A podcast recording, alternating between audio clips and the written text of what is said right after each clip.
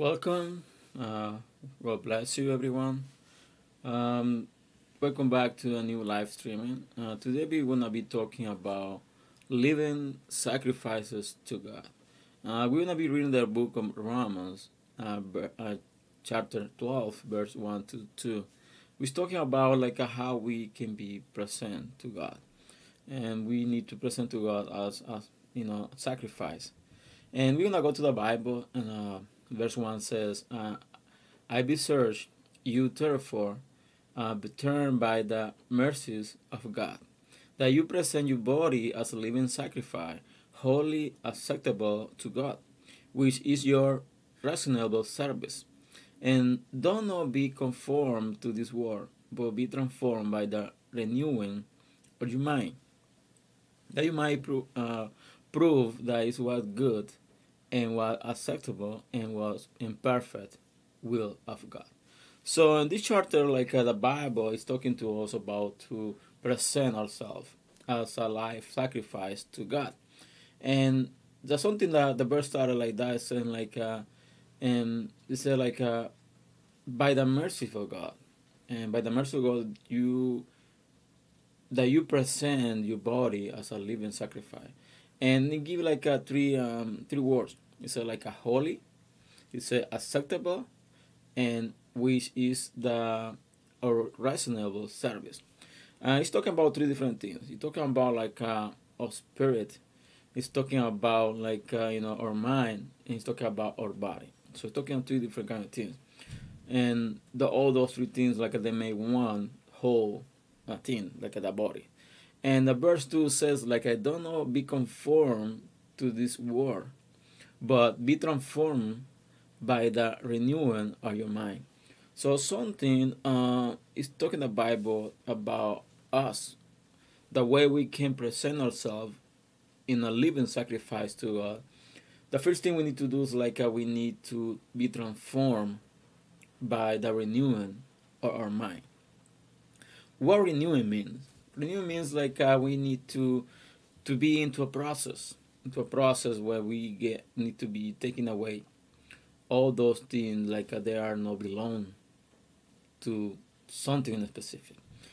Something need to be transformed. Um, the renewance, like uh, let's give a sample. You have a um, a old furniture, like uh, that's really good. Like uh, that's you know that's some fancy that's old but you need to uh, try to fix it that way like uh, doesn't get like uh, bad doesn't get like uh, you know in bad shape.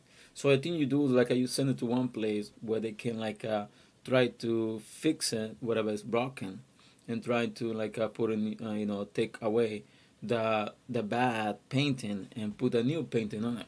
That way like it will not be as new. So that's a renewing but why the Bible is talking about renewing, to be transformed by the renewing of our mind.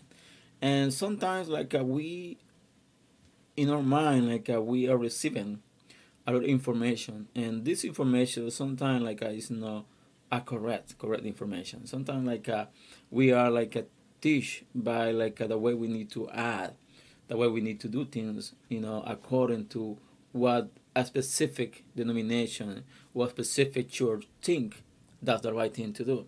And the Bible saying like uh, the way that which we can be transformed, you know, is like uh, is renewing our mind.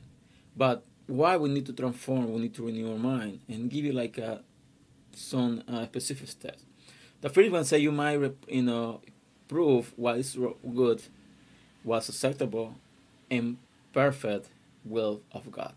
So the Bible saying like uh, to be we to be able to prove what is good, what's acceptable, and what's perfect with God, we need to renew our mind. We need to be into a process which we getting away all that contamination that have been into our mind. They have been into you know ourselves. We have been into just say about like uh, customs. They say like about the way to do things let's say the way we need to pray, the way we need to, you know, to serve God. You know, there are a lot of different things like uh, we learn on the road. And sometimes like uh, we think that's the right thing. We think like that's the only way to to be or to present ourselves in a sacrifice and to be to be focused to be more deeper on this um this topic about like uh living sacrifice something we need to do is like uh, we need to be every day every time we need to be renewing ourselves. Every time like uh, we get like uh, contaminated every time we should be into a process of transforming transform ourselves transform our mind transform like the way we think transform like the way we act. We need to be transformed like in a deeper way. Not only like the way we talk not only the way like what things we don't do anymore we need to be transformed like uh, in a in a whole way. That's the right word. We need to be transformed in a whole way. That way like uh, we prove what is good what is acceptable and what is perfect. And we need to understand like the importance to present ourselves approved to god. And the only one who can have like uh, the last word that we are approved or not that's god. That's why we need to do everything and we need to be you know able to be uh, transformed by the renewing of our mind to be able to know the truth. The bible said like uh, we need we know the truth. After we know the truth like uh, we are free. And sometimes like uh, we keep in like uh, in slavery we keep like a slave of the doctrines of a man when we need to be free. You know all the all doctrines you know made by man we need to be able to be transformed by the renewing of our mind. And that way like uh, we can present ourselves every day every time to god as a living sacrifice. So this is the charter for today. This is the message for today. I hope you have been blessed to you. And ask to share this video that's the case and see you next thursday at 10 p.m with a new live stream. So god bless you and see you next time